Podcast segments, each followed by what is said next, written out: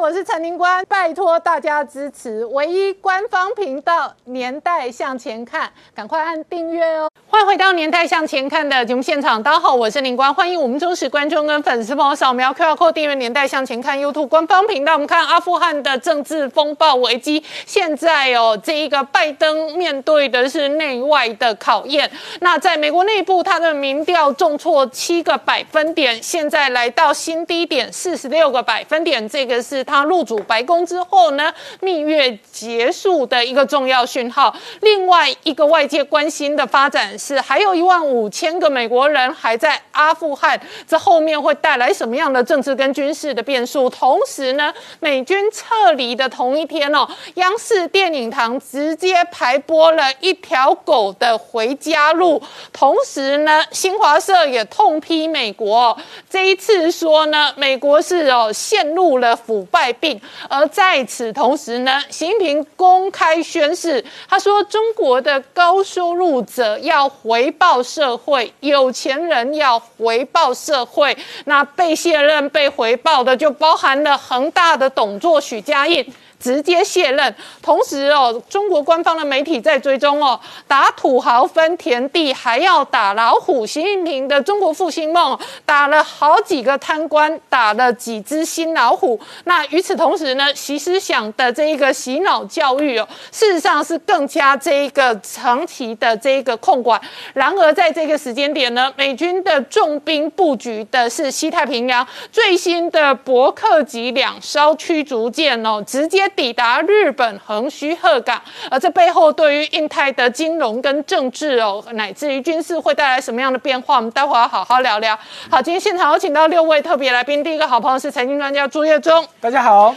再来是庆应大学资深研究员是三学，大家好；再来是董立武老师，大家好；再来是信传媒的副总编辑段思杰，大家好；再来是吴杰，大家好；再来是黄创夏，大家好。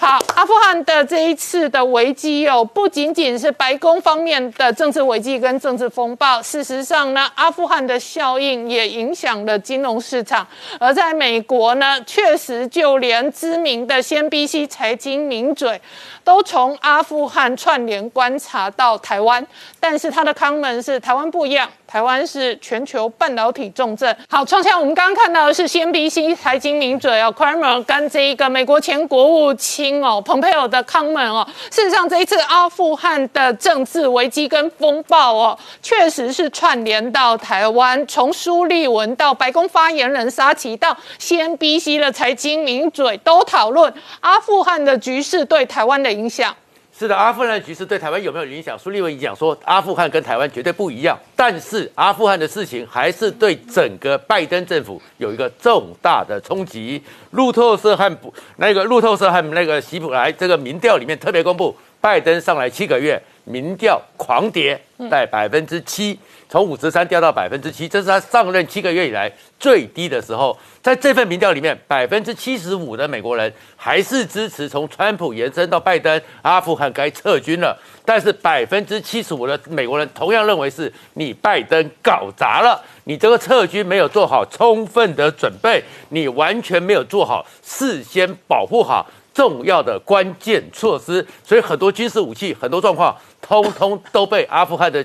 塔利班给拿走了，但是更严重的问题是，现在出来的情况是，整个白宫的政府跟国会里面去做一个汇报的时候，竟然发现说，在刚刚那个阿富汗的大撤离里面，还有一万五千个美国人留在阿富汗。没有办法撤走，可能会是将来塔利班手上潜在的美国人质，因为这个整个撤退太快了，整个状况太多了，所以那个美国的飞机飞去一样，再加来不及，所以呢，很多的人呢根本来不及赶到科布尔机场，在路上就被拦下来了，根本还没有准备。现在呢，阿富汗的塔利班已经在各地设了检查哨。所以这些检查哨一射下去之后，你这些美国人，你他们变成要怎么办？所以呢，甚至于美国的共和党的那个国会领袖呢，还讥讽说：“你国防部五角大厦给你预算这么多，竟然只准备了百分之一在准备阿富汗的事情。现在不只是这一万五千个美国人麻烦，阿富汗这些公民在阿富汗这边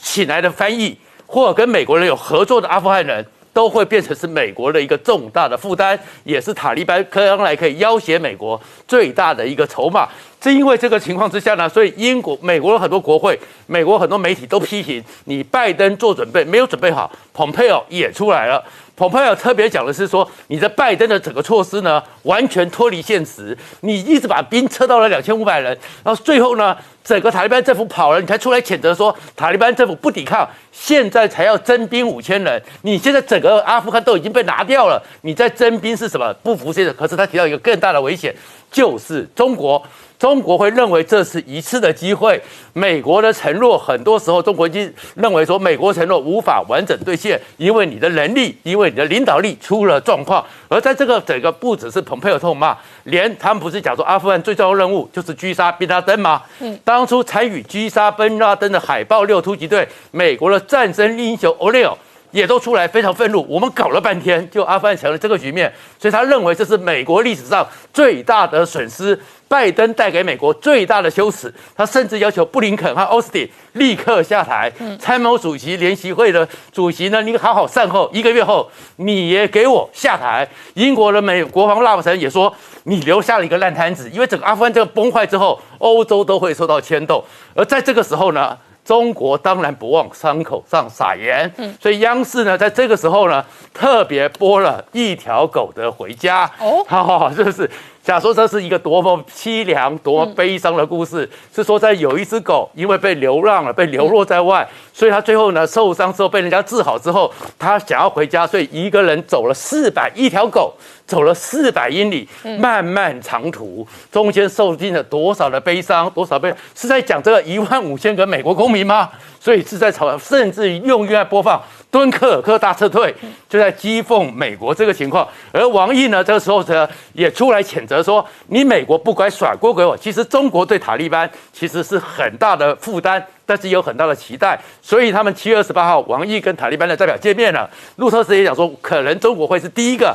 最早成立、承认塔利班政权人。美国央行虽然讲说，现在在整个阿富汗里面，九十四亿元的美元的。那外汇存底，美国是不会让塔利班动的。可是大家最担心的是什么？财经界里面很多讨论是什么？因为塔利在整个阿富汗里面有九千亿美元，全世界最大的锂矿，还有五十三种稀土和特殊的金属。如果中国真的跟塔利班结合了，或者是中国跟塔利班做了某种合作的默契，一下子两三兆亿美元锂矿还有重大的金属稀土元素，中国就有机会重新突围。好，我请教四三学了，怎么观察这一次美军从阿富汗撤兵的一连串的政治效应？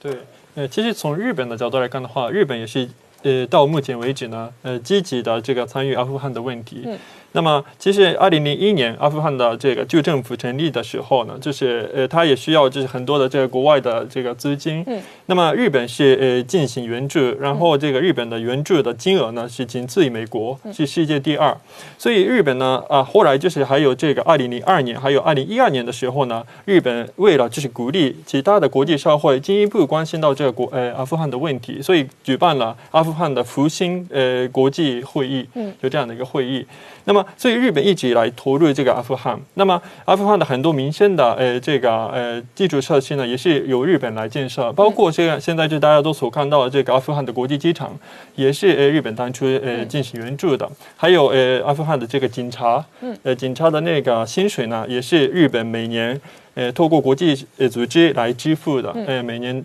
呃金额达到差不多是八十亿日元。哦，对，所以我觉得这个呃日本到目前为止进行的这些呃这个援助啊，还有这个警察的这些呃培训，呃警察薪水的支付等等，这些东西可以成为日本接下来跟塔利班进一步谈判的一个筹码。嗯，呃避避免就是塔利班采取非常这个非人道主义的这些呃行为。嗯。那么还有一点非常重要的地方，就是说，呃，还是这些阿富汗的周边地区、周边国家，他们的动态也是非常重要。那么阿富汗周边也有很多这个伊斯兰教的国家。那么呃，现在刚好是这个呃日本的外外长呃这个茂木明中正在访问这些国家，哦，那还包括这个埃及，嗯，还有这个土耳其，还有这个伊朗，嗯，等等这些国家。其实这些国家跟美国的关系现在也是呃比较微妙、比较这个不稳定的一个状态。那这样的情况就是日本来参与，然后再跟这些周边国家进行协商，进行呃得到他们的协助，这个是对国际社会来说也是非常重要的一个行为。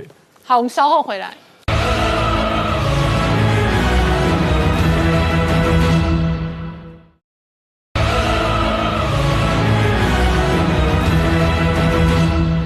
年代向前看的节目现场，我们今天聊的是阿富汗的危机已经变成白宫拜登最新的政治风暴，那确实也重创了他的民调，使得他今年一月入主白宫之后，现在民调来到新低点，那这也牵动着美国国内的政治氛围的改变。然而同一时间哦，明杰美军这一次哦是不断的调整战略，那主要的核心哦是重压在西太平洋。对，呃，这一个历来最关心台湾的这个美国国务卿哦，前任国务卿庞皮欧，那特别也特别提到说，这一次哦，中国一定会利用这个美军撤出阿富汗这样的一个。话题哦，当成是未来对台湾进一步威胁哦，当的一个重要的机会，所以他呼吁这一个拜登政府哦，一定要用行动来证明啊，特别是像对台湾的承诺，不要只有说说而已，一定要证明，而且要跟台湾人民要站在一起啊，那这样子才能够对中国建立一个有效的一个威慑啊，那这样的一个说法，当然回到呃，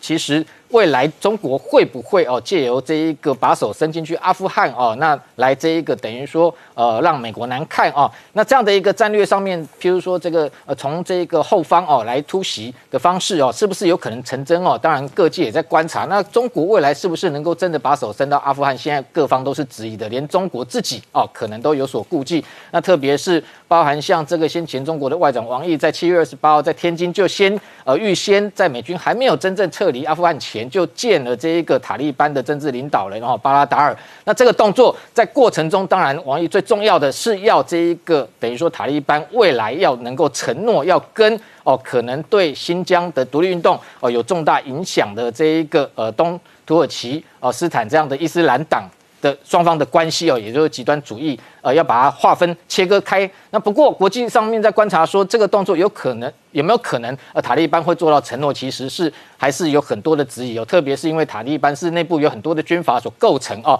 那这个巴拉达尔他虽然是负责对外的一个联系哦，有一个政治办公室，但是是不是能够跟这些塔利班呃军方的呃领导人或指挥官能够达成共识哦？其实还有很大的变数哦。所以未来是塔利班到底会成为中国的一个盟友，还是变成中国的威胁？现在其实还很难下定论。不过回到台海的部分，我们看。到啊，不管阿富汗的情势怎么样的演变啊，那台海的情势受到国际的关注，这是持续在进行的啊。那我们看到中中国国这个外交部的发言人华春莹刚好借八月十七号这个机会啊，其实呃这个一定是先都套套好招啊。那借由说这个有媒体记者发问说这个对这个八一七公报啊的相关的看法，那特别他又这个对外讲说哦，美国对台出售再多的一个武器都无法阻止统一。那这样的一个说法，其实哦中间还特别。细数的哦，就是说，美国在过去三十九年来对台军售有高达已经累积了七百亿的美元。那特别也谈到说，川普政府任内有高达十一次的对台军售。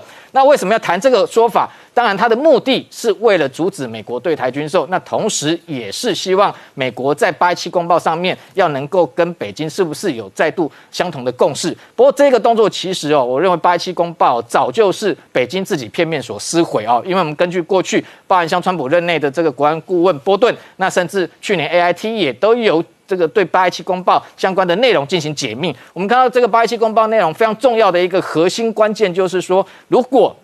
今天中国能够用和平的方式来这个处理台海两岸的一个争端的情况之下，才有可能哦，让这个对台军售，譬如说逐年的这个。减项或减量，但是这样的一个前提被中国自己给破坏。我们看到中国对台步步进逼，不断的武力威胁的情况之下，所以美国回到另外一个重要的一个八一七公报的精神，就是两岸的军力必须要维持一定的平衡。也就是说，今天你中国扩大军事威胁的情况之下，美国当然还可以继续对台军售，而且对台军售的值跟量都要相对的提升。所以。以这个说法其实等于说华春莹虽然在这上面做文章，但是实际上关键还是在北京如何对台的一个作为。那从这个地方也可以看得出来，其实对台军售当然是美国协助台湾自我防卫的一个重要的一个管道，还有包含像外交上面，就这个通过所谓的这个 T R I 台湾关系法各方面来支持台湾。那目前来讲，外界关心说没有实质在台湾驻军，但是过去至少一九七九年至今，台湾在先前美国有协防台湾的期间，已经在军事上面不断的自我提升。那透过军售的方式，那在这个台海的防卫，自己已经做了几十年哦，所以这个部分本来就没有在依靠美国哦，是不是有外援？据我的了解，其实过去我们观察国内的汉光演习，不管是实兵操演或电脑兵棋推演哦，从来没有把美国的外援纳入这个兵推的演练之中哦。过去通常一向都是以台湾自己的现有的兵力跟装备来进行所谓的独立的一个防卫作战。那军售的部分，台湾的武器采购这几年，呃。更是哦，这个不断的强调所谓的国建国造、国机国造，其实也就是逐步哦，这并没有完全在依赖美方哦提供你所谓的这个军援或武器上面的一个协助。那最后当然最近哦，这个台海这个危机有可能爆发或升温哦，国际非常多的学者跟智库都在观察说，如果真的台海爆发战争，结果会是怎么样？那美国的一个传统基金会的一个研究员，这个叫陈斌哦，他也特别点出中间的几个核心关键，那包含说，如果真的台海爆发这个军事冲突哦，美中双方可能的确都会造成大量的伤亡哦。那美方譬如说，如果今天真的有这个这个所谓的航空母舰啊遭到这个攻击，上面有四五千个官兵可能都会受到损伤。当然，对美国来讲也是一个社会的压压力，但是同样的压力也回过头看中国的社会。其实也不会比较轻，因为这个中国从一九七九年到二零一五年都实施所谓的一胎化的政策，这样子其实非常多呃的所谓的这一个解放军都是家中的独子哦。那在中国传统的思想，如果这个要这个传宗接代哦，当然不能够绝后。那这个整个社会的一个压力跟氛围，会不会随着台海战争真正的爆发的时候，整个显现出来？那造会造成整个社会的动荡跟不安？那这个反而。也是习近平他必须在事前就要有所考量的部分，当然还很重要。先前这个呃中国的学者张张家敦特别讲到说，因为有两个因素，所以习习近平不敢这个轻易来犯台哦。不过当然很重要的中间还有一个关键，我认为说，其实习近平最担心的还是担心说，这些解放军是不是真的忠于他个人哦？那在台海战争爆发的过程中。用兵的过程中有没有可能解放军改为把枪口对内，那导致他政权提早垮台哦，反而是他思考这个对台是不是要动武的一个核心关键。好，那我请教一下董老师，过去阿富汗事实上哦也是众所周知的帝国坟场，但是没想到也变成拜登的政治地雷哦。那炸到他的这一个总统蜜月期告一段落。是的，呃，这段时间哈，因为我们都在担心说。这个台湾会不会成为下一个阿富汗嘛？其实你得回过来看，这个中国哦，他在担心什么？中国是在担心阿富汗会不会成为另外一个越南？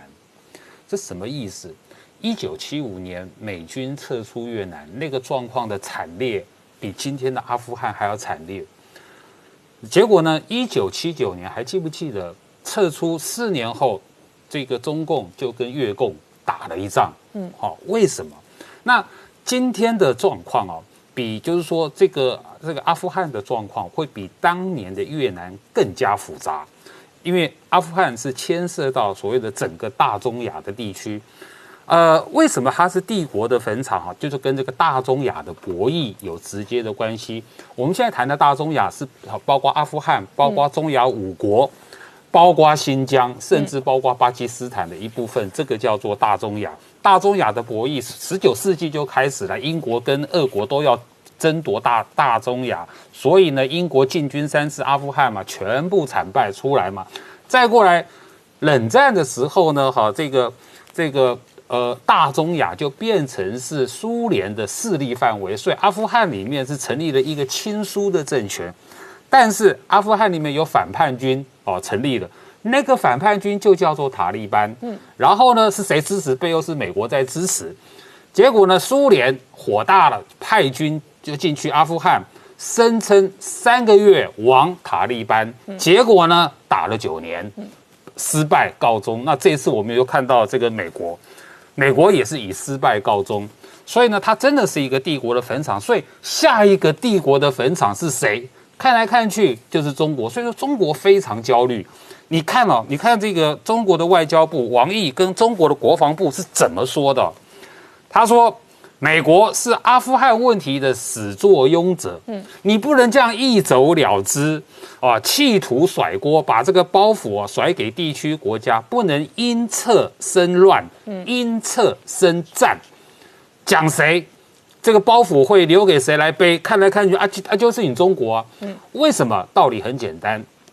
这个中国在阿富汗呢，它的投资啊，累计投资不到五亿美金，很少，但中国过去借着这个美军镇守阿富汗，在阿富汗当警察，换句话说，整个大中亚的警察就是美国。结果呢，获利的就是你中国。它的一带一路二二零一三年，就是因为维持了整个大中亚地区的稳定，所以啊，二零一三年到今天为止，中国在中亚那个五国的投资超过一百亿美金，里面更有有一个哈更惨烈的巴基斯坦。嗯。巴基斯坦跟阿富汗的这个边界有多长？两千六百公里，是这个阿富汗的最大的一个边界国。中共对巴基斯坦的累计投资啊，在二零一五年那一年就超过两千五百亿美金，到今天二零二一年已经超过三千亿美金了。光是一个什么中巴经济走廊呢，就超过六百五十亿美金。好，现在问题来了。这个警察一走了之后，当地的治安状况他不管。然后呢，这个塔利班啊，他复国，这不叫建国，叫复国。他的国国家名称叫什么？阿富汗伊斯兰伊斯兰酋长国，是最纯洁的伊斯兰教国家。各位，可能我跟各位观众提提醒一下，塔利班不是只有阿富汗才有，嗯，中亚五国或多或少都有塔利班，嗯。巴基斯坦有巴基斯坦的塔利班，巴基斯坦的塔利班最近干了什么好事？七月十五号，记不记得在巴基斯坦的北部有一个巴巴士大爆炸，嗯，死了九个中国人，伤了二十八个中国人，嗯，巴基斯坦政府说啊这是交通意外，中国政府马上翻脸说这个就是恐怖攻击，谁干的？巴基斯坦塔利班，嗯，好，那个总统绕跑了阿富汗的那个总统跑到哪里去？中亚五国之一塔吉克，塔吉克过去有内战，塔利班也介入。好，现在塔利塔利班复国了，嗯，会跟当年的越南一模一样。这个美军撤走了以后，北越统一全全越南了。那个时候的越南是整个东南亚国家武力最强大的国家，越南差一点点就可以统一整个中南半岛。所以越南一统一之后，没有那个军事行动没有停下来。就直接去去打那个辽国跟柬埔寨，打到谁？打到辽国跟柬埔寨亲中共的政权，所以中共火大了。我的小弟你都敢打，你还想统一中南半岛？这不是变成我的大患吗？所以呢，中国跟越南才打了一仗。这个阿富汗现在的塔利班看来是有这个态势，所以为什么八月九号中国跟俄国在宁夏不是举行了一个大规模军事演习吗？那个大规模军事演习呢，主要是那个陆地性的，就是有坦克、装甲车啦，当然也有飞机、直升机啦。那个就是在针对塔利班政权的军事演习，所以中国跟俄国其实非常焦虑。塔利班政权过去跟中国跟俄国的关系都不好，最近这个中国的官媒《人民日报》啊，不是有一篇洗白塔利班？塔利班政权啊是怎么组成的？是反叛军。中国的网友非常火大。就说你中共宣传了二十年，塔利班是恐怖组织，怎么一天一夜之间帮他洗白？那过去的那个万国公罪、反人类罪、嗯，恐怖主义跑哪里去了？而且过去二十年，中共一直指控就是你塔利班在扶持、在支持疆独跟那个东突厥斯坦那个伊斯兰运动的啊？怎么一夜之间两个看起来，王毅还跟他们的人塔利班人见面嘛？塔利班现在展现的笑脸，希望你中国投资。那这个看起来就不知道是谁跟谁在与虎谋皮，两个魔鬼的合作呢？谁谁到最后会吃掉谁？看看不出来？所以这个就是中国最大的隐患。好，我们稍后回来。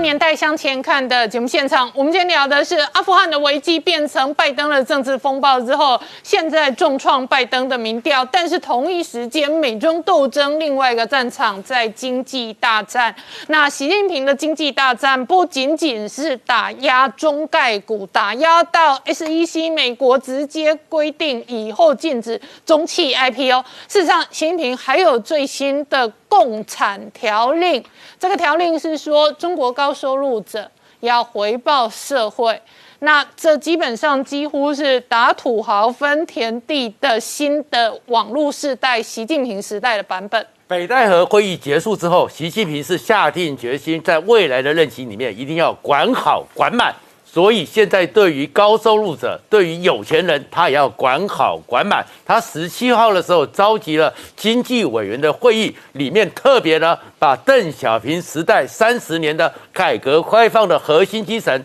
收到抽屉里面去了。他是说，过去的时候，改革开放是要让一部分人、一部分地区先富起起来。习近平说，这个他已经不同意了。现在整个中国要迈入共同的富裕，共同的富裕是全体人民共同的富裕，绝对不是少数人的富裕。所以呢，要规范。高收入者，你高收入者要能够回报社会。新华社还特别把内容里面讲出来，将来的内容是什么呢？要合理的调节收入，要清理规范。不合理的高收入，要整顿收入的分配秩序，要坚决的反对那些不合法和不合理的高收入。所以现在有钱人大概都要被清理一遍了。而这个情况之下，抓经脉之外，习近平还要抓思想。为什么？中国教育部特别公布了。过去中国有跟全世界两百八十六所大学，包含有伦敦的、有香港的、有纽约的、有美国佛罗里达各个大学里面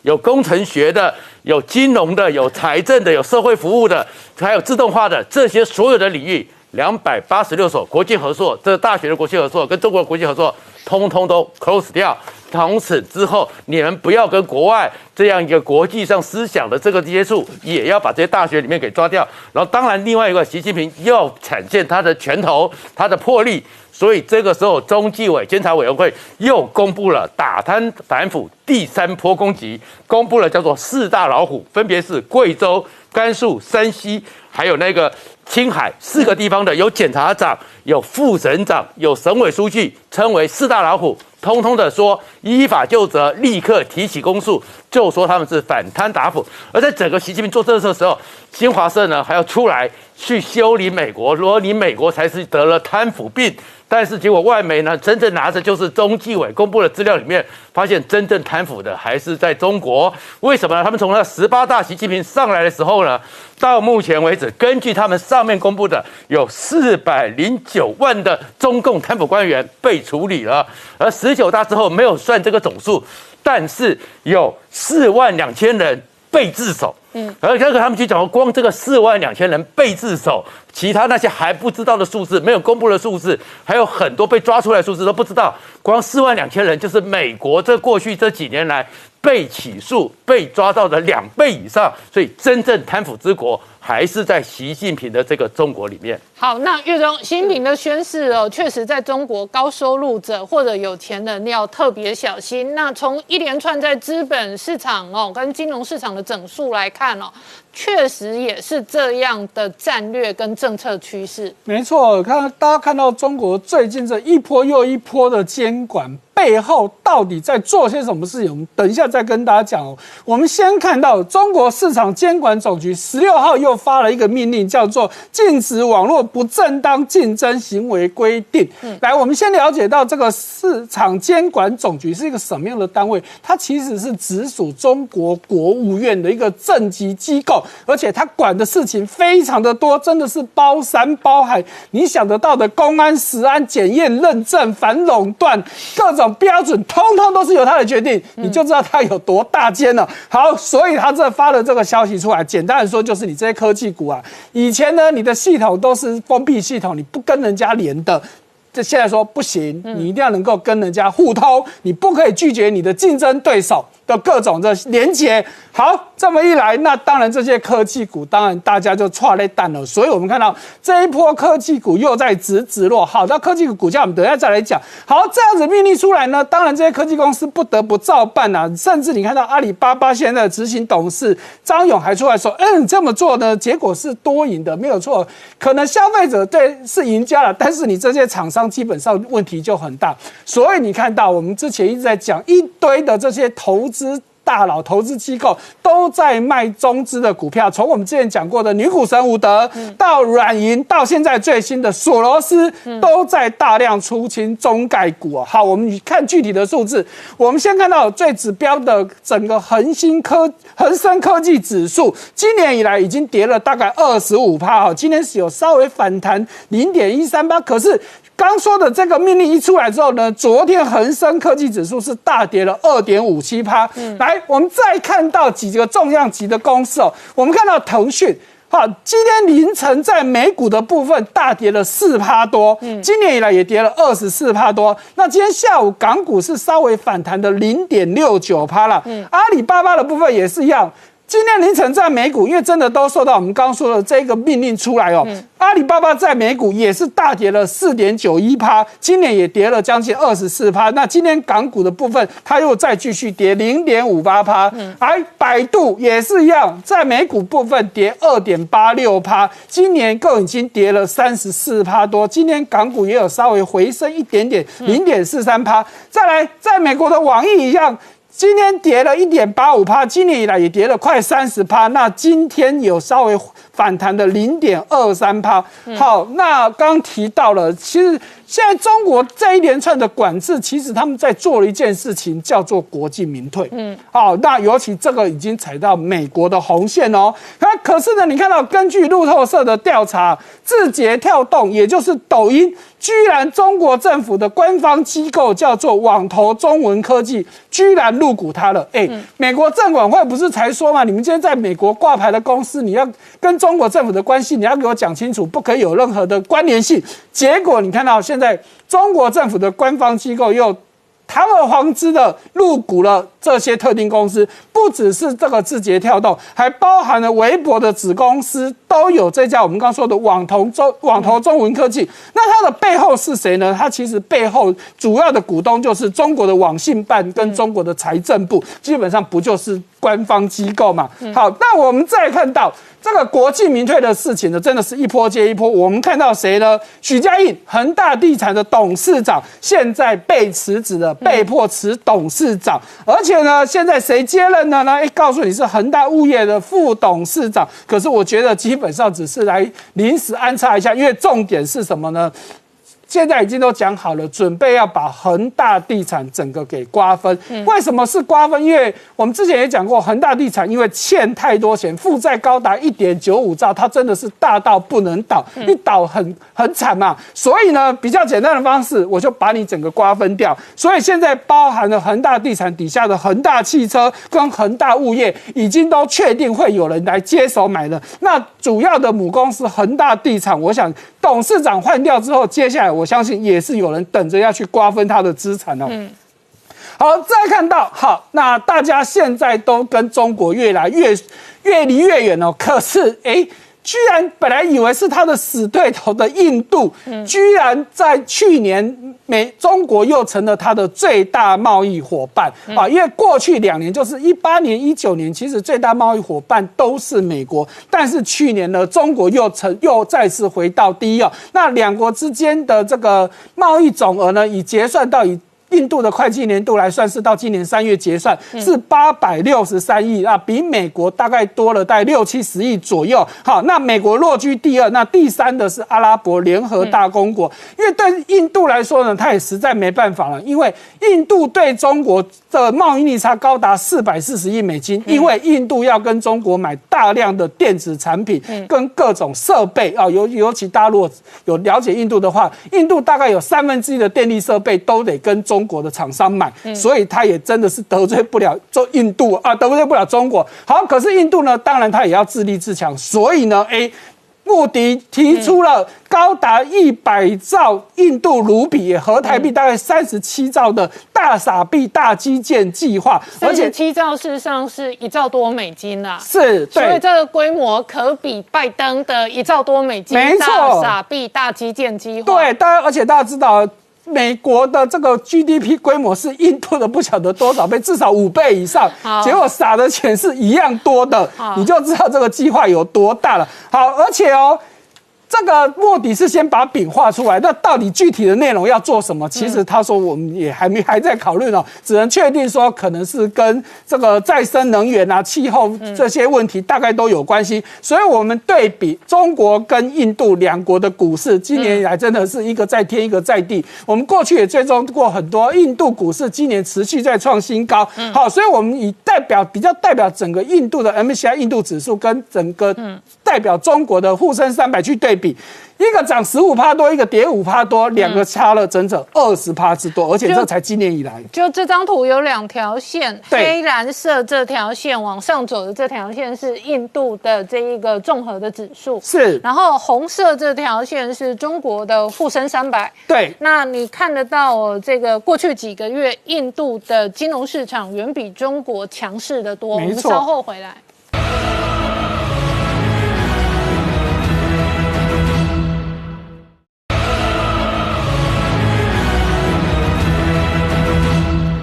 《年代向前看》的节目现场。我们今天聊的是阿富汗危机哦，现在变成拜登的这一个政治风暴哦，对内对外都有压力。那这一回合拜登如何面对哦，是外界观察影响美国内部跟全球国际政治的一个重要核心变数。然而另外一个部分哦，刚刚提及的大傻币大基建哦，拜登这一个政策跟资金扶植的哦，有几个核心产业哦，也可能造成产业的调整跟这一个革命性的变化。那一个是电动车的产业，另外一个是最新的指标，二零三五我，希望有四成以上哦，用的是太阳能哦。所以这个请教一下师姐哦，电动车的产业事实上美国是龙头，那事实上也带动台湾相关的供应链。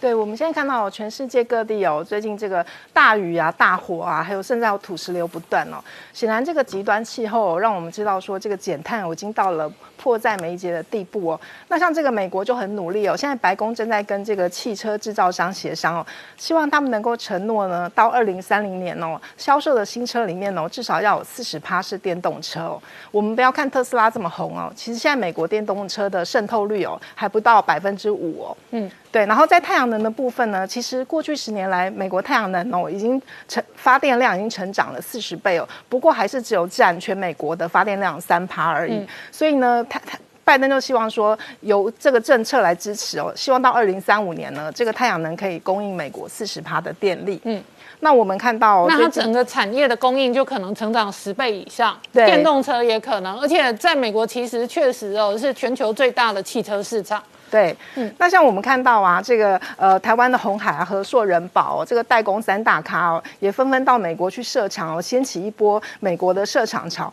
那其实因为这个欧盟呢，二零三五年他们可能就要禁止在卖这个汽油汽油车啊，还有柴油车、哦。那中国也预计二零三零年呢哦，希望销售的电动车能够占到四十趴哦。所以呢，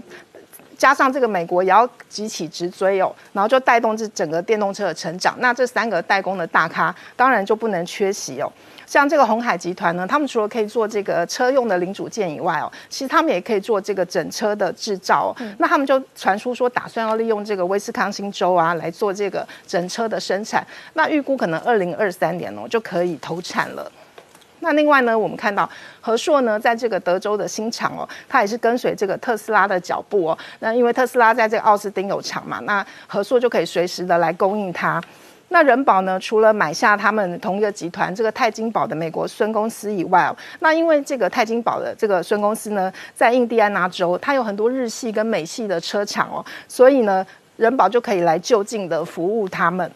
那我们也看到、哦、这个红海砸了二十五亿哦，买下这个旺宏的六寸晶圆厂哦。那为了什么？当然也是为了电动车哦、来做准备。像红海啊，因为他现在取得这个旺宏的六寸晶圆厂之后，他就要来做这个第三代第三代半导体碳化系哦。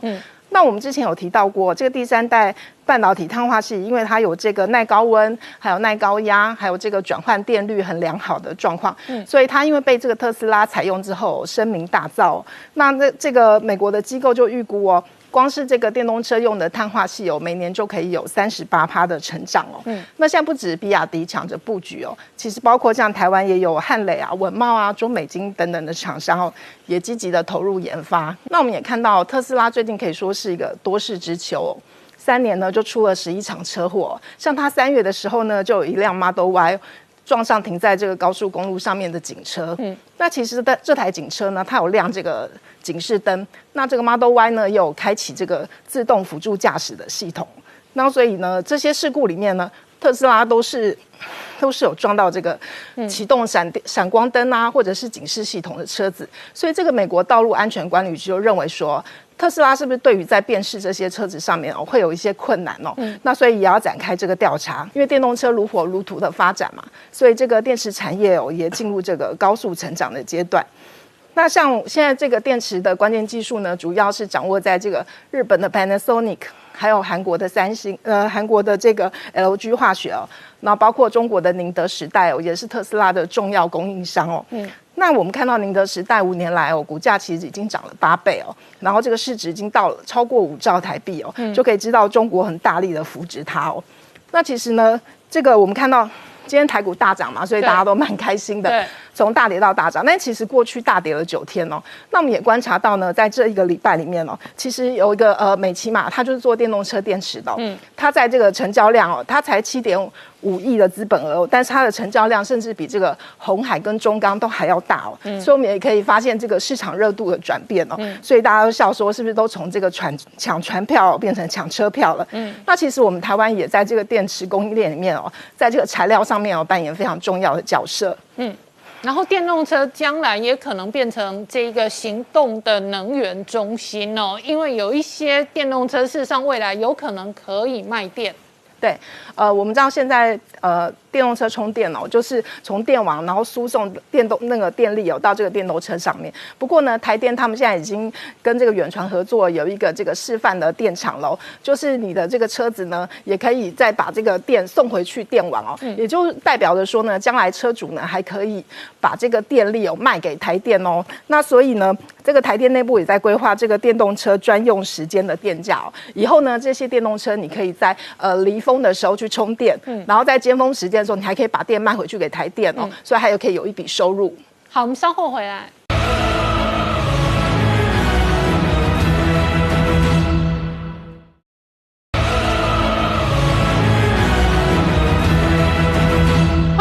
年代向前看的节目现场，我们今天聊的是美军撤出阿富汗引发全球关注的同时哦，另外一个核心的布局调整哦，是重兵集结在西太平洋。那最新这两天的这一个军事的网站社群当中追踪哦，美军有两艘伯克级的驱逐舰哦，事实上直接抵达日本横须贺。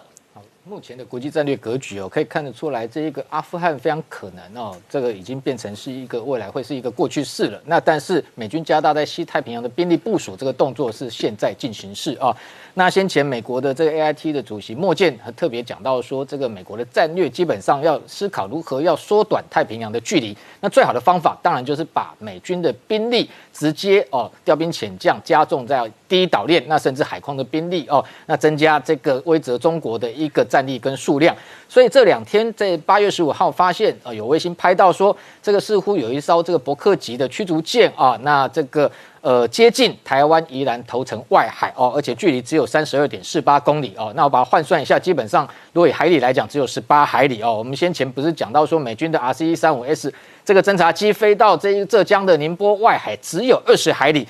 看这个动作，其实美军也蛮公平的啦。到台湾的部分，其实你看它驱逐舰也飞呃开到这个十八海里的一个距离，那十八海里基本上是一个呃所谓的这个毗邻区哦，基本上十二到二十四海里都还是算国际公海的一个范围哦。那当然这个动作某个程度也可以解读说是一个护台的一个举动哦。那特别是当日同时哦，美军的第七舰队就证实哦，美军有两艘这一个这个伯克级的驱逐舰，包含。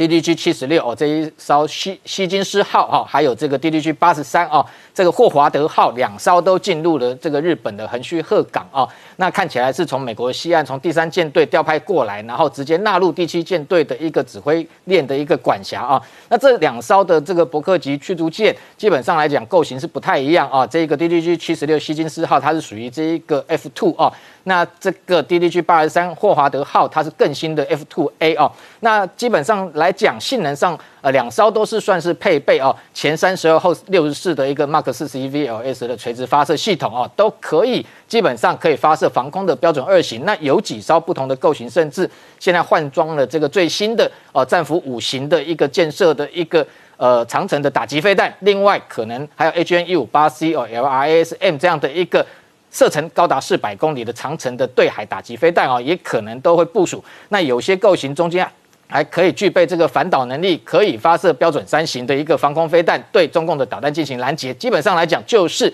这个美军航母打击群一个重要的一个防护伞啊。那中间特别是 DDG 八十三 F2A 的构型哦，它这个呃它的一个跟过去前几艘不一样，最大的就是说它上面这换装了这个六十二。被口径的五寸炮哦，那同时它还取消了过去传统上来讲，美军的伯克级神盾舰前面后面都会有 CIWS，就是方阵快炮，那把它换成这个 ESSM 海麻雀飞弹哦，可以有效来拦截。这个解放军它这个发射包含像鹰击十二或鹰击十八的这个高这个超音速哦这样的一个反舰飞弹啊，所以这两艘军舰纳入整个第七舰队的管辖，当然对于整个台海的一个安全啊，特别是对空对海的甚至对地的打击能力都是大幅提升。那除此之外，先前我们其实有点到，就是说美军非常罕见的一次一口气三艘只有三艘的海狼级全部部署到西太平洋，包含像第一艘的海狼号、第二艘康乃狄克号跟第三艘吉米卡特号。那过去来讲。当然，美军本来想要造很多的海狼级，因为它性能到目前为止还是被证实是传统的啊不核动力潜舰里面最强的哦。不过因为预算的关系，只有造三艘，造三艘。一般国家潜舰的战备来讲，通常会一艘战备，一艘训练，一艘进场维修。但是居然可以一次投入三艘，表示它的一个装备妥善率高达百分之百，这是非常罕见啊！所以整个这样的一个西太平洋的一个军力的一个加大部署动作，可以看得出来，美军虽然在这一个撤出阿富汗，但是的确很重要的就是把整个战略重心转移到西太平洋，特别是台海的安全。好，今天谢谢大家收看《年代向前看》，也提醒我们忠实观众跟粉丝朋友扫描 QR Code 订阅《年代向前看》YouTube 官方频道。我们同时在 IG、脸书、Twitter、Telegram 上面都有官方的账号，欢迎大家分享、订阅跟追踪。谢谢大家收看，谢谢。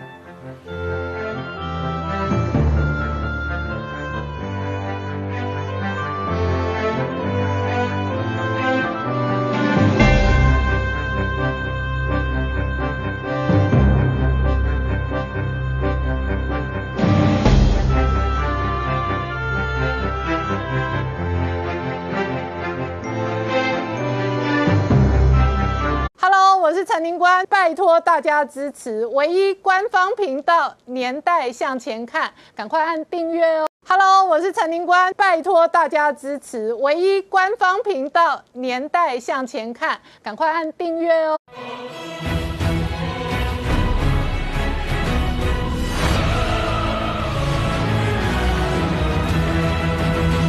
年代向前看，向前看年代。大家好，我是宁官，欢迎我们忠实观众跟粉丝朋友扫描 QR Code 订阅《年代向前看》YouTube 官方频道。我们看阿富汗的风暴变成白宫的拜登政治风暴。那路透社最新民调哦，暴跌七个百分点，来到这一个新低的数字四十六个百分点。那拜登的蜜月期哦正式宣告结束的同时，媒体跟五角大厦哦直接证实，仍然还有一万五千的这一个美国人哦留在阿富汗，所以随。随时都可能有各种变数，甚或人质危机发生。而事实上呢，阿富汗的处境哦，也引发台海跟美中台的角力。苏立文重新再出来公开承诺，他说对台湾的承诺非常紧实、坚若磐石。那同时，路透社也警告中共哦，不要妄想夺台。然而，这个时间点呢，外界也关心了，到底美军是不是真的驻台哦？环球时报胡锡进最新的说法是说，如果真的有三万大军驻台的话，那一定要武统台湾，消灭美军。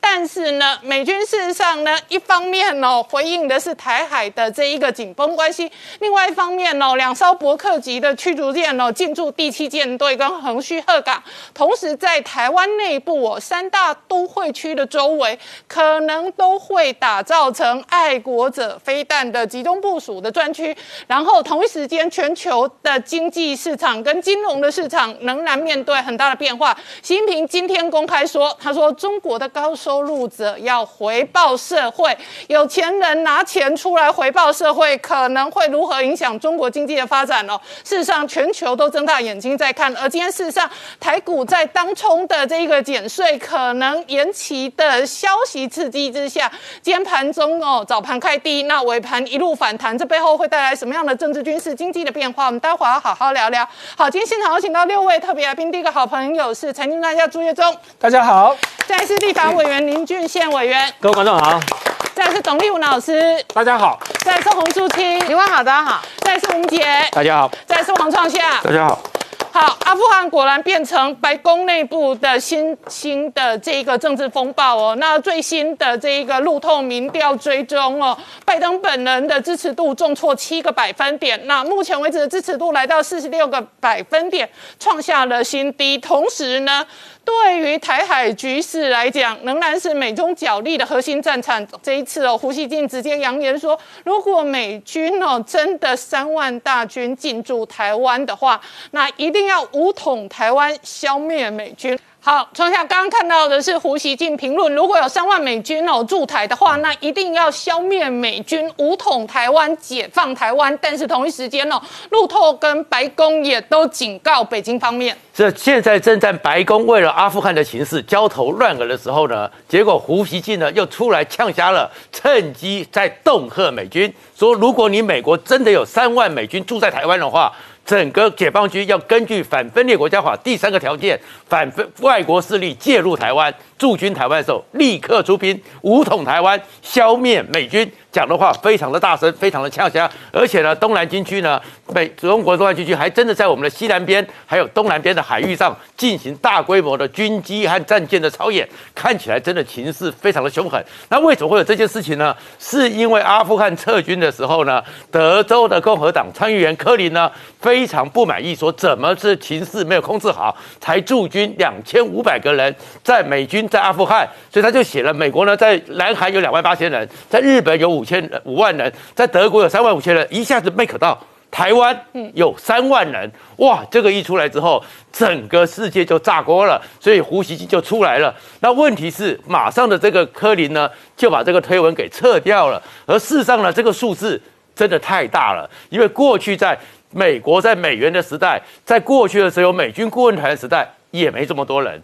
然后退将，我们南宁逆退将呢也讲说，目前为止大概也只有四安百到四百五十个人这样的美军，而且不见得是穿着军装，但是这里面还是有一些特殊的讯息。为什么特殊的讯息呢？因为康宁呢，他并不是一个。非常资浅的参议员，他很资深，他总是有看到一些数字。然后 A I T 呢，也在这个时候突然推出来说，过去在莫拉克风灾的时候，美军出动了 A B 七协助我们救灾，好像其实这里面还是有些暗示意味。所以有些人也推估说，科林可能是不小心看到了另外一个数字，那个数字是什么？若台海真正有事的时候。美国可能已经准备好预备上的一个兵力，因为美国最近他们发现说一些动作，比如说七月三十号的时候，特别用大量的运输机把日本的陆上自卫队还有美军的八十二空降师练习一次空降在安德森空军基地，然后从南海那边西腰管特别飞过来熟悉航路，送了三个参议员，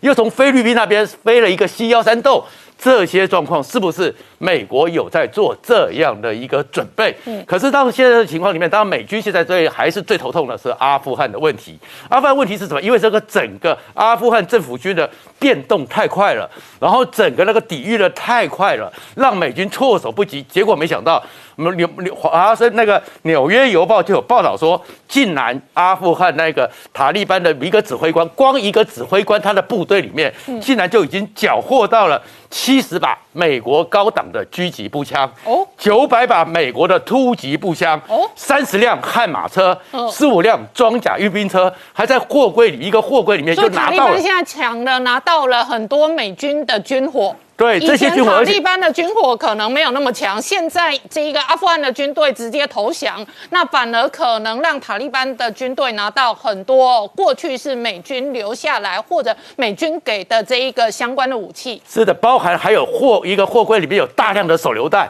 大量的狙击炮，还有卫星电话，甚至在机场里面，目前传出来还有大概两百多架的美军的对面对地的攻击机，还有呢美军用的那些直升机。光刚刚讲的这个一个部队拿到这个东西，就可以组织一个加强的独立旅。嗯，哇，这个东西对威胁有多大？所以看看美军这样子一个撤退，阿富汗政府军完全不抵挡之后，留下来的后遗症是非常的多。可是呢，就因为呢，整个阿富汗政府军呢那个崩溃的速度超乎想象，所以就会看到他们大家现在全世界最惊心动魄的一个画面，嗯就是美国撤侨的那个 C 十七。C 十七，你看所有所有人挤在跑道上，想要攀爬上去。最后的时候，飞机启动的时候，还要用阿帕奇在前面用它的风驱赶人众，让这个飞机起飞。挤在里面呢，六百四十个人，比 C 十七原来只有一百三十四个人的承载量远远多余。而里面逃的人呢，简直就是那在比关系、比厉害，甚至比人的本能。那整个阿富汗原来有个流亭天后叫沙伊德，他在先前的时候呢。还在那边讲说，曾经媒体访问他，他说他我会是留在母母国的最后一个士兵，我绝对不会轻易离开阿富汗。但是当那个枪声一响，情况一响的时候，他自己呢就傻眼了，他自己就冲上去了，就是挤在那个我们看到座位里面六百四十个坐在地上、坐在床子那个机舱里面的人，然后他在推特里面表耶。所以其实你就看到整个阿富汗这种逃的情况，这个状况，而这个阿富汗的情况，当然是中共拿来大力宣传的一个状况，所以他们呢就开始做心理战，美国不可靠，美国怎么样？而这样一个情况里面呢，美国的苏利文立刻出来消毒，他就说那种说法绝对不对，今日的阿富汗绝对不会是明日的台湾，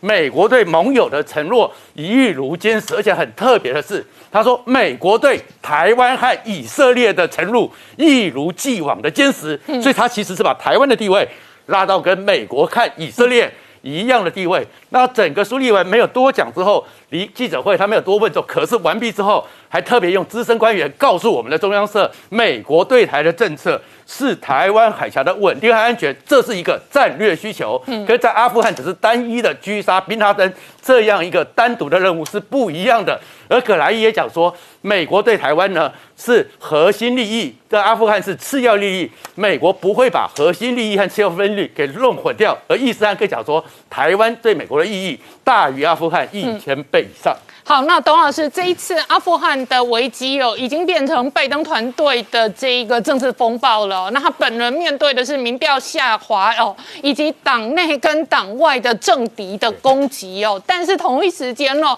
事实上美军撤离中东、撤离阿富汗哦，很大的一部分的部署跟战略的调整是放在亚太跟印太。是的，其实这两天哦，你可以看到，因为阿富汗的问题，所以美国的政坛哦，这个沸腾，嗯，全世界的舆论也炸锅了。大概看起来哈，拜登政府目前已经受到一面倒的批评。这个批评主要集中在哪里？就是说，你拜登政府这么做，你会让美国的全球的这种这种盟邦、潜在的盟友，对你美国的信任跟信心产生动摇。嗯，相对的，你就会让中国、让俄国对挑战美国这个事情有了信心，找到了机会。所以，呃，但是我我觉得这里面有个有个重点一定要厘清呢，哈，就是我们怎么看这些批评呢？第一个哈，其实没有人批评拜登政府撤出阿富汗，嗯，撤出阿富汗其实是美国的既定政策，就是说你从这个奥巴马开始，川普开始，他们就本来就是要撤出这个阿富汗，撤出伊拉克的，所以不是撤出不是问题，问题在于你拜登政府准备不足，然后无能，嗯啊，然后呢被被人家看起来好像是放弃盟友，然后呢，北约美国的北约盟邦是在抱怨美国，你的情报根本错误，害我措手不及。好，所以拜登他自己讲了，他说他原本以为可以撑一个月的，没有想到是这个样子啊，所以这就是情报的重大错误。所以现在看起来哈，拜登政府呢，他已经呃在亡羊补牢，在危机控管的阶段。这个危机控管，拜登政府主要他要做两件事情，第一件事情。就是抢救阿富汗，不是说再派兵进去了，而是说后续的怎么安全的撤出。第二个，你要怎么安抚盟友？那这个时候我刚刚说过，全世界的美国的盟友都紧张。里面有个案例，《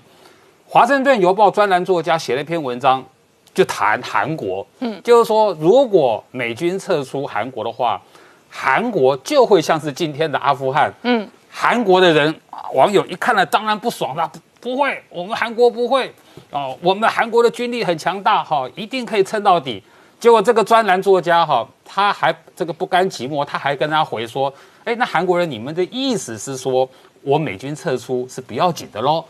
那这就是将军嘛，哈。其实说起说说实话，韩国其实比台湾更脆弱，因为他们接壤，所以我我们台湾跟跟中共之间还有一个台湾海峡。”呃，韩国脆弱到什么程度？因为韩国的首都首尔，啊，离这个南北韩的边境太近，四十公里。嗯，所以呢，这个北韩的它的火炮、它的火箭、它的飞弹，半个小时之内就可以毁灭首尔，这是对的。所以呢，不要说美军从韩国撤出了，美军在韩国哈，从北方挪到后方后撤，其实韩国就非常的紧张。好，这是一个方面。另外一个，我觉得值得注意的哈，就是美国的这个智库史丁森中心，他的中国研究专家，他做判断，习近平他直接讲，嗯，习近平会不会趁这个现在妄动、蠢动？那这个中国研究专家呢，好，根据他的判断，两个理由不会。第一个，习近平清楚的知道，美国这么做，从阿富汗撤出来，去年从叙利亚撤出来。其实就是要集中全部的力量对付中国，这中国习近平他心里有数的。第二个，他认为说中方对台湾有他自己的这种准备准备期跟时间表，不会受外界的影响。但是我补充一句话，我也赞成中共不会蠢动妄动，但中共一定在测试。前天中共已经宣布了。在台湾的西南侧跟东南侧将会有一场大规模的海空军事演习，这难道不是在测试吗？嗯，还记不记得《纽约时报》讲点名，《纽约时报》说美军撤出阿富汗，他点名四个国家：台湾、印尼、嗯、菲律宾、乌克兰这四个国家，你们要惊醒。《纽约时报》讲的，他点的这四个国家，恰巧有三个就在这一次的演习区域里面，包括我们台湾。因为台湾的西南方跟东南方巴士海峡，它就是靠太平洋的东南亚的海域，难道这不是在测试你拜登吗？可是我也觉得中共这么做真的很愚蠢。现在拜登就在为这个问问题满头包，你你中共帮他帮拜登政府开了一条路，所以我预测，针对这一次的太平洋的台湾。这个西南方跟东南方的这种军事演习，我相信美军会有更大的动作。他恰巧就要趁这个机会，跟全世界证明美国是可信的，美军是可信的。好，我们稍后回来。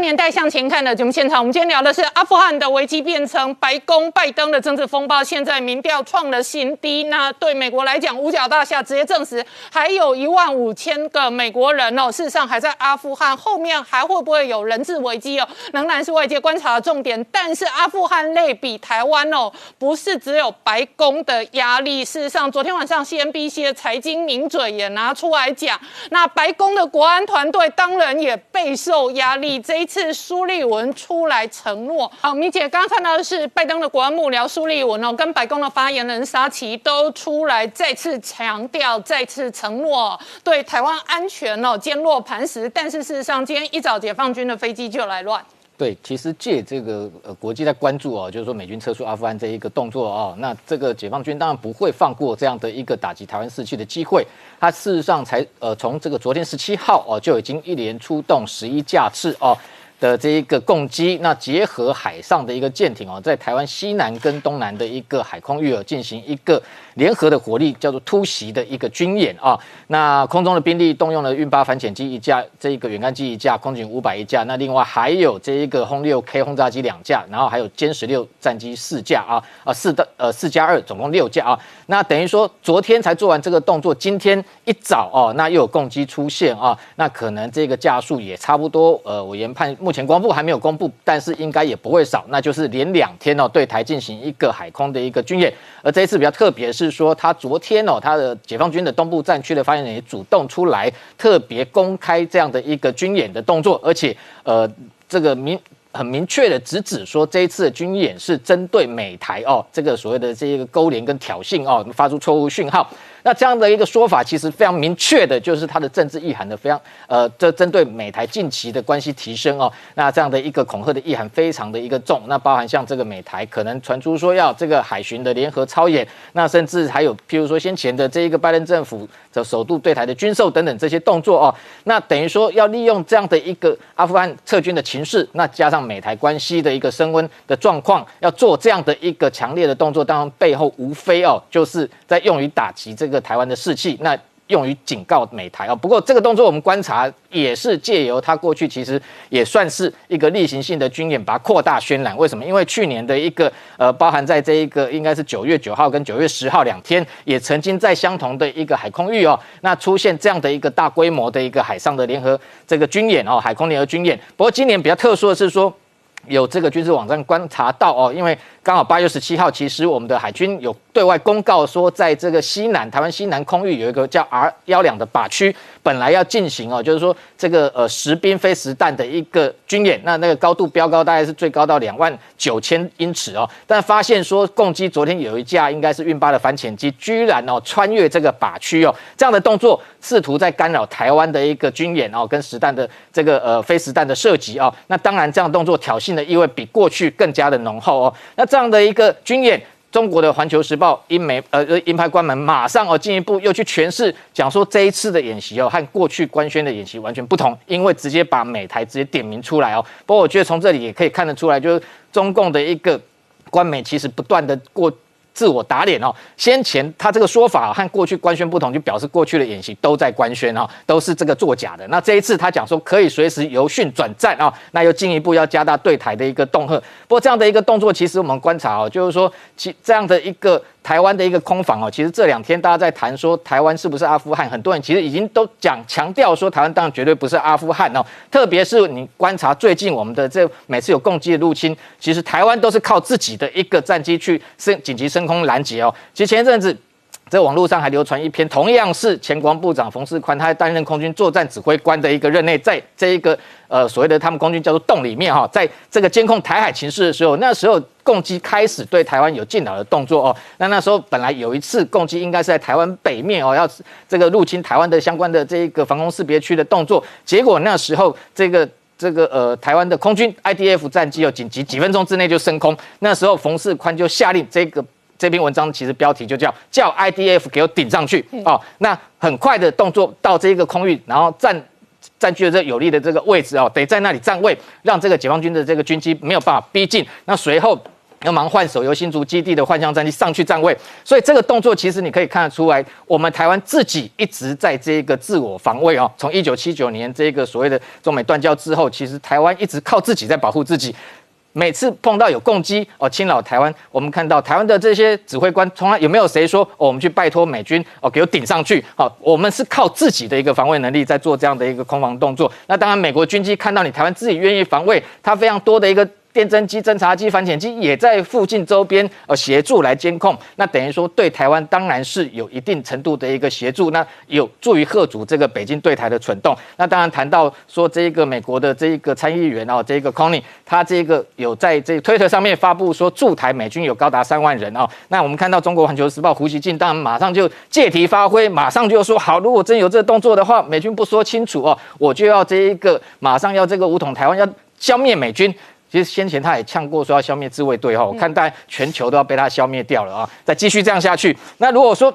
这个胡锡进，其实我想他自己也心知肚明呐，明知故问。如果真的驻台有到三万美军的员额哦，你今天北京没有办法掌握这个情势哦，在台的渗透这些共谍哦，全部要回去撤职查办哦。中共的国安部门大概要关门大吉了啊！这样的一个美军在台的兵力，如果真的有的话，其实我想对方早就掌握。那为什么要这个时候他要借题发挥？当然是要借这个机会，这个对美台可能进一步合作来画红线，背后表示说北京的确非常担忧美军未来有可能把实际兵力派驻在台湾。那美军现在在台湾到底有多少兵员哦？如果根据过去。军方官员的一些这个观察，包含像跟呃，比如说国防部里面的这个联二次长室的啊，这些曾经跟 A I T 有过这个呃重要的军事交流跟联系的官员，事后都透露，其实目前来讲，如果以 A I T 来说，最多可能不超过三十个人哦，包含像先前我们看到这个曾经呃首次上台湾举光日的这个。葛佩迪上校哦，他是所谓的这个安全合作组的组长。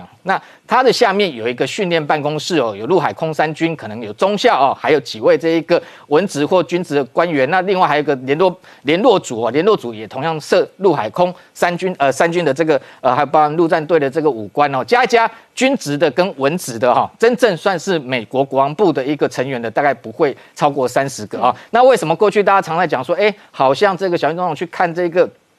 这个新竹加上的这个呃乐山的长城预警雷达，好像看到有外国人的身影哦。其实过去长期以来，因为美国对台军售，所以派驻非常多的这个所谓的技术代表在台湾，这些很多都是美军的包商哦。那他们虽然是美国人，但是并不具备美军的身份，所以包含像现在台湾要潜舰国造，也会有美方的，譬如说这一个呃声纳啦，或者是说战斗系统的工程师来台湾，或者是像过去来讲，爱国者三型飞弹出售给台湾，也会有这些相关的技术代表啊。所以整体上来。来讲，我们要强调，就是说，事实上，美国对台的协助，在一九七九年之后，其实转为对台军售，还有同时强调所谓的台湾关系法，透过外部的方式哦，来协助你台湾强化自我防卫的一个能力。所以对比之下，我要强调说，台湾是一个成功的一个获得美国这个盟邦协助而提升台湾自己战力的一个成成功的典范哦，完全绝对不要再去拿阿富汗来跟台湾比。好，我请教军训委员，怎么观察这一次阿富汗局势的发展？事实上也牵动着台海跟台湾的发展。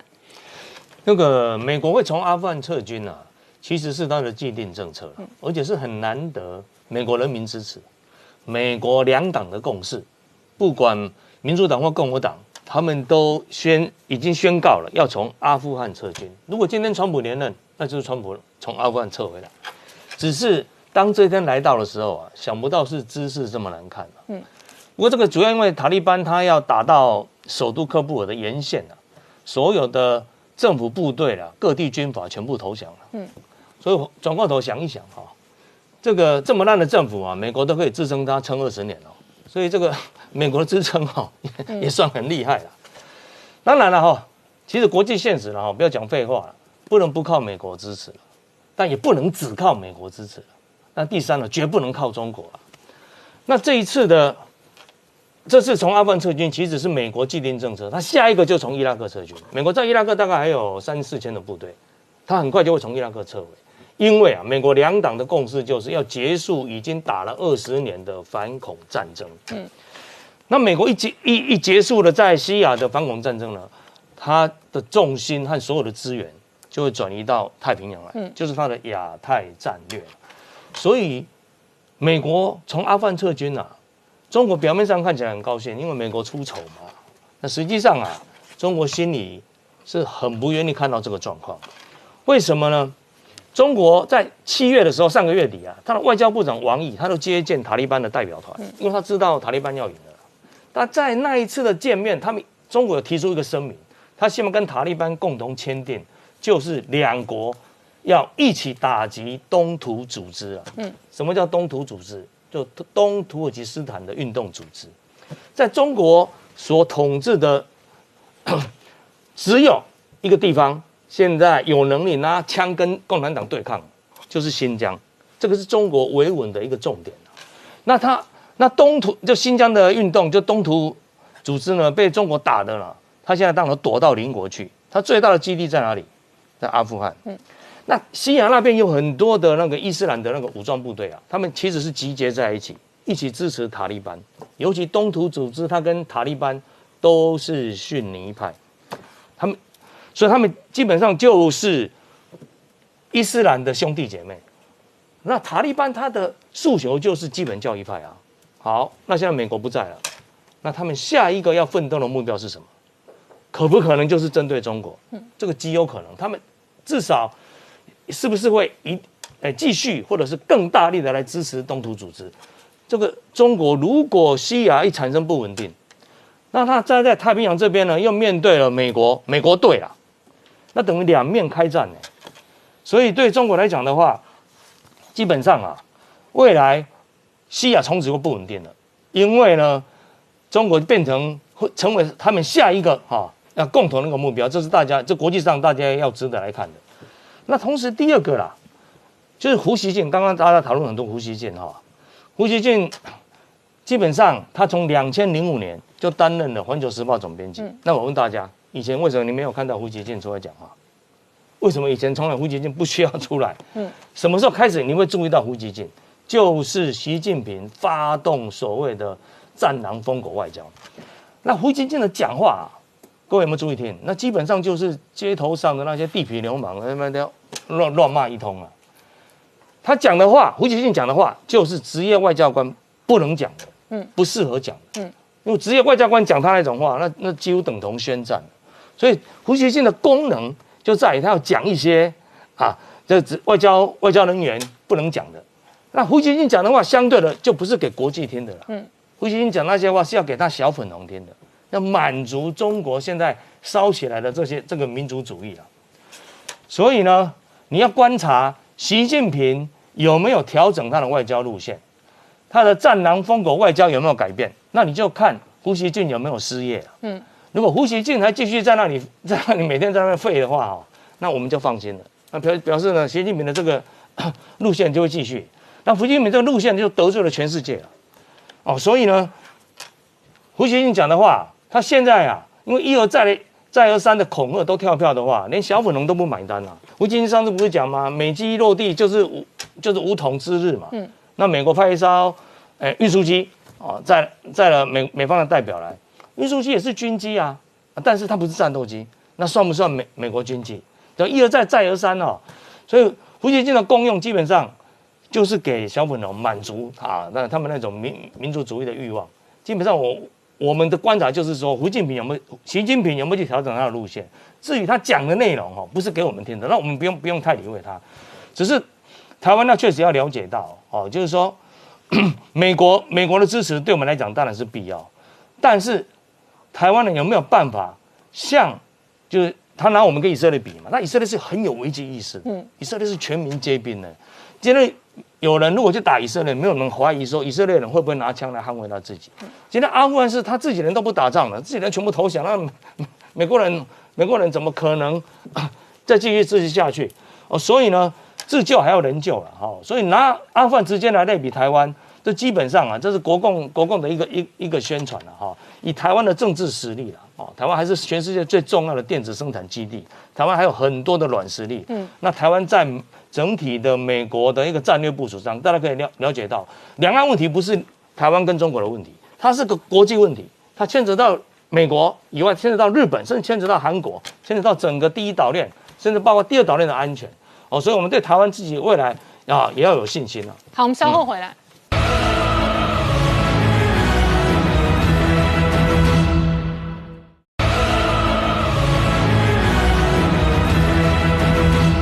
回到年代向前看的节目现场，我们今天聊的是台湾疫情缓解。不过今天新增六例本土案例，都不是居家隔离的案例。那同一时间，高端疫苗开打，现在哦开放哦，年龄下放到二十岁哦。那同时哦，在国际间，因为 Delta 肆虐哦，美国事实上哦，这一个很有可能九月份全面开打第三剂疫苗。对，虽然台湾最近这一阵子。我们本土个案看起来有一个稳定趋缓的趋势，不过我觉得今天的这六例啊，其实蛮值得民众去注意，这有可能可以预测到我们接下来疫情的趋势。比如说刚才林官有提到呢，我们这个六例里面呢，其实四例关联不明，嗯，那这四例关联不明呢，在新北的两例是怎么发现的呢？其实都没有症状。嗯，一个是先生要陪太太去就医，所以现在进医院都必须 PCR。嗯，所以这个时候检验发现他确诊。哦，然后另外一个呢，就是陪病的，就是呃这种陪病的专业人员，也是因为需要去医院，所以验出来。所以你可以发现，在台湾，因为比如说以纽西兰来讲，他们当他们的疫情逐渐趋缓，甚至开始没有新增个案的时候，他们会是固定时间在社区里面找人来抽验，嗯，确定说社区里面呢是不是疫情有再升温的趋势。嗯，可是在台湾呢，现在我们等于说。主要的筛检方式大概都是去医院，因为一旦你去医医院要陪病，就一定要检查，所以台北新北市这两例是这样出来的。可我觉得更值得注意的是台北市，嗯，因为台北市除了有两例是关联不明还是要查的之外，知道关联这两例都是职场感染，嗯。一例是什么？一例是台电大楼的新增的感染案。那他们因为一个月已经出现三个案例了，所以他们已经被定义成群聚感染。所以除了说要开始帮他们分流，有些人去住防疫旅馆，有些人可能居家隔离之外，整个环境的清消，还有全面两千多人的重新全面筛检，要确定说这栋大楼是不是就只有这样子。那另外呢，另外一个也是职场感染。那个职场感染是什么呢？就花莲那系列的。新美不是有一个花莲旅游团吗？对，其中。有一个是哎，不是他们同样的人，而是这个人他公司的同伴。结果后来发现，这个公司的同伴另外还有两个确诊，所以呢，这又形成另外一个职场群聚。接下来很重要一点就是，其实国内在缺疫苗，然后我们在想说没有关系，我们可以继续订。如果国产疫苗接不上，我们也可以用国外。问题是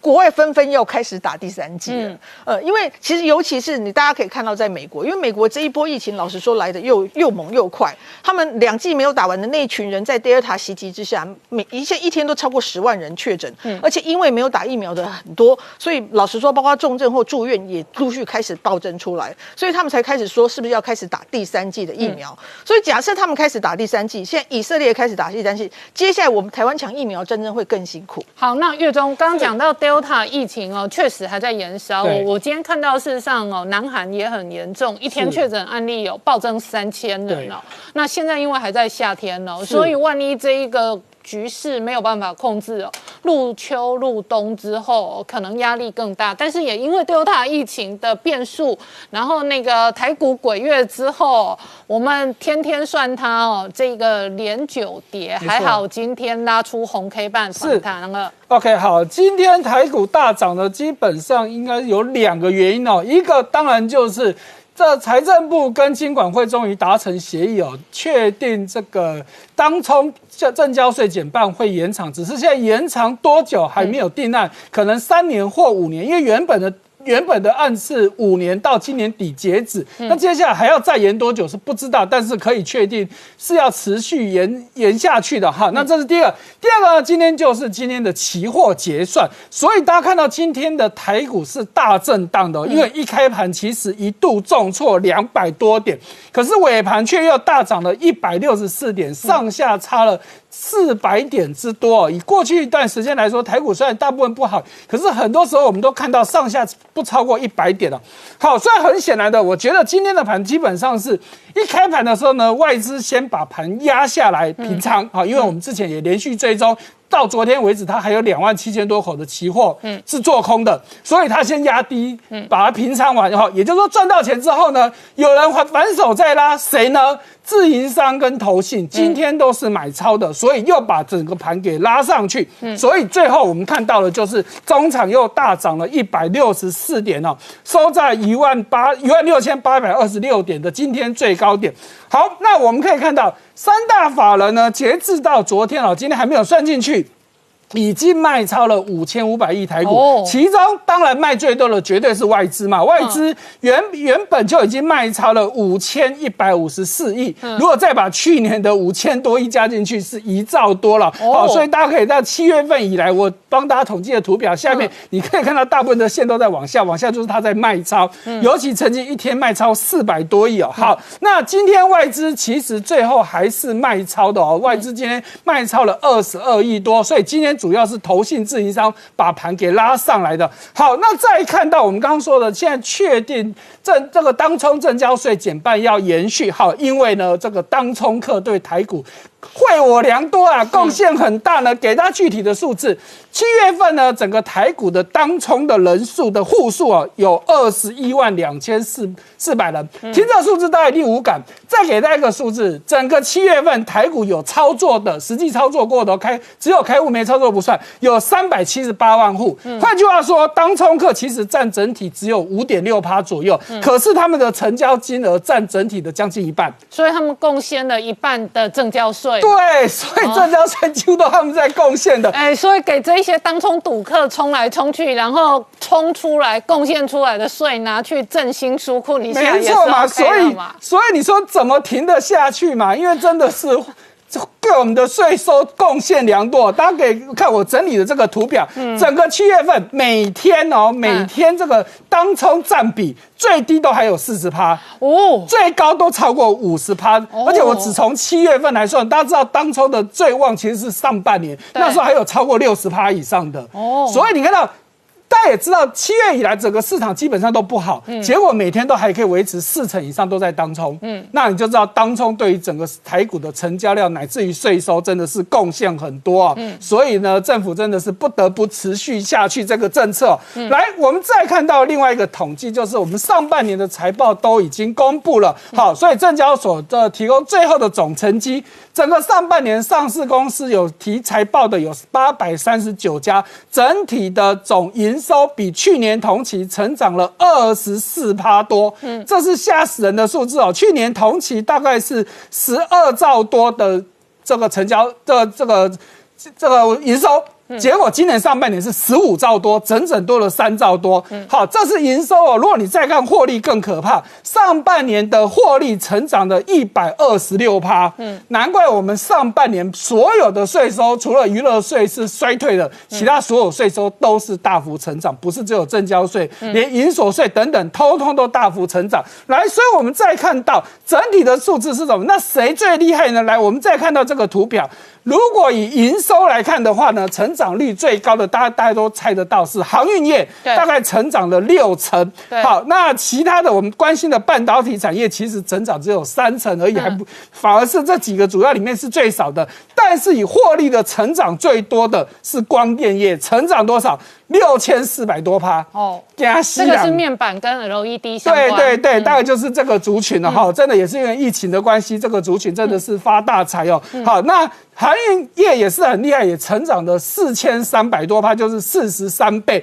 这是税前的净利哦。好。那整体来看，那接下来半导体市场到底会是什么样的情况呢？好，根据世界半导体贸易协会的统计呢，预估今年的整个半导体产值，哎，上修哦，它原本预估今年大概成长二十点六趴，现在预估可以进一步成长到二十五点一趴。如果以类别来看的话，记忆体会成长最多，大概三十七点一趴，而且明年还要再持续成长十八点四趴。那这要附带一提，之前大摩摩根斯丹利其实是看坏低润股，他说低润股的这个。晚景凄凉哦，已经开始要整个往下掉了。对可是你看到现在这个数字，告诉你今年要成光低润的部分要成长三十七趴，哦，抱歉，应该是记忆体的部分三十七趴，明年都还要成长十八趴，显然就是打脸大摩了。好，那再看到。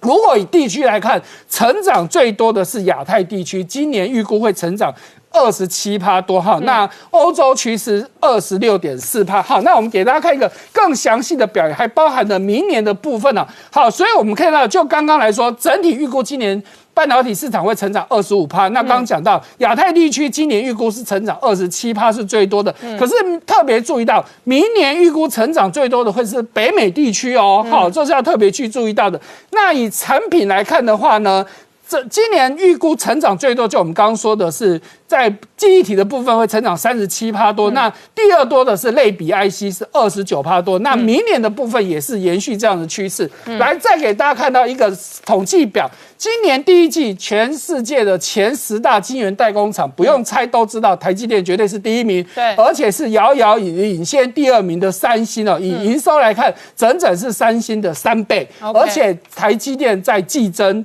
三星在季件，嗯，好，而且前十名当中，我们占了四四名哦，嗯，除了第一名的台积电之外，还有第三名的联电，第六名的力基电，跟第八名的世界先进，哦，而且我们这四家，我们台厂都是季增的，好，可是像那我我们相对上看一下，可是中国的中芯是排第五，然后是。高塔，然后华虹，然后上海华丽。是是，也在告诉大家说，中国其实还是慢慢想办法要爬上来了哈，因为毕竟已经被封杀了这么惨了，他们不自己自力更生也没办法。嗯来，刚刚是只看晶圆代工，如果我们把所有的半导体的产值全部放进去的话，嗯台积电是排第三名哈，维持跟去年同期一样的排名。那要特别注意到的是，我们的联发科就厉害哦。去年还是排十六名，这一次大跃进挤进前十名了，而且年增高达九成，九十趴，加西兰哦哈，所以我们的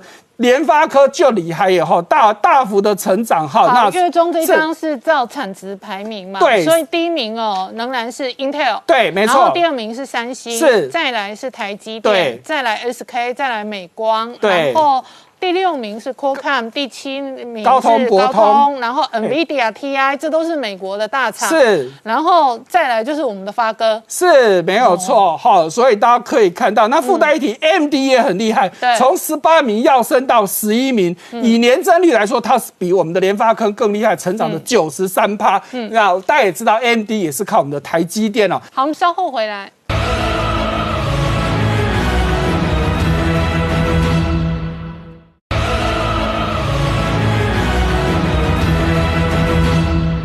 年代向前看的节目现场。我们今天聊的是台股今天拉出了一根长红棒哦。那月中刚刚讲到早盘开低，那开低很大的原因就是台积电开低。没错，那可是今天盘中哦，事实上是有明显的拉抬跟反弹。是好，那今天台积电会一路都走低，其实是非战之罪，因为我们前面提到期货结算嘛，它要压低结算，那台积电占的权重最大，那当然要砍台积电嘛，所以台积电今天中场还是跌了六块钱，跌了一点零三帕哈。那再来我们看到联电的部分相对就比较强了，联电今天涨了两块钱哦，涨了三点五七帕，而且今天整个这个半导体的族群其实都非常的强哦。好，我们看到还在新贵的利基电，今天也涨了二点二五元，涨了三点四九帕。好，那刚先世界先进少了，涨了稍微少一点，涨了零点五元，涨零点三七帕。好，那今天很大一个关键就是。低润股啊，群起攻之，攻谁呢？攻之前的大摩，因为大家大家都在说大摩，你真的把低润市场看得太差太差了，所以今天有另外一家美系的的这个外资出来说了啊，低润其实真的没有那么差了，而且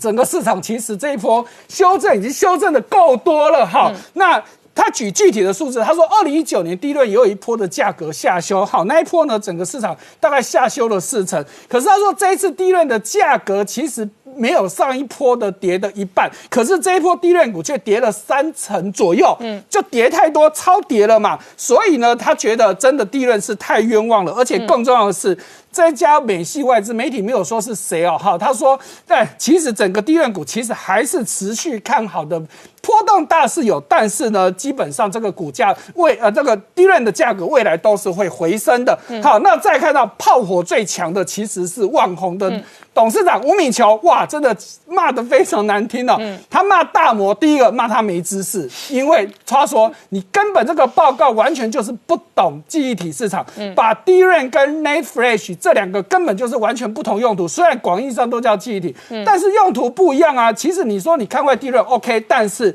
吴敏球觉得 NAND Flash 明前明明好的。好的要非常非常好，你为什么要把它给下修了？再来第二个就是万宏自己的目标价也被下修，可是报告里面却没说为什么，这让吴敏球也非常的生气。第三个，他直指大摩根本就是为了炒股，所以才发了这样子没有水准、没有知识的报告。哈，马哥，我告诉派了。来，所以今天哇，我们说的整个低瑞族群今天就是大反弹。万宏股价就反弹了。对，万涵万宏今天就大涨了五点四四帕，而且重要，它之前连跌八天了，嗯嗯，今天终于反弹了，好，所以真的有卖有效果啦，哦，不只是它哦，哎，群联的董座潘建成也出来讲话了，他只是没有骂的那么难听，但是基本上也都在告诉告诉大家，真的大摩你错了，好，因为。的联群联也是做跟这个半导体的 IC 有关系的嘛，所以呢，他认为基本上也是一样，Net Flash 的成长都是在持续的。好，所以他也提到，大摩你说低润是 OK 的，可是 Net Flash 真的你看错了哈，而且他觉得到明年基本上都不会看到这个市场是有问题的。嗯，所以你看到今年群联的股价也是大涨了二十六块钱。涨幅有六点二四趴之多。好，再来也是一样，同样族群的预创，做半的做记忆体晶片，今天更直接拉涨停，四十一点四五元做收。好，再来做偏光板的明基材，今天也大涨了三十七块钱。PCB 的金相电也是收涨停的六十四点二元。今天还有另外一个重要族群，当然就是航运股，大部分都拉涨停了。好，我们稍后回来。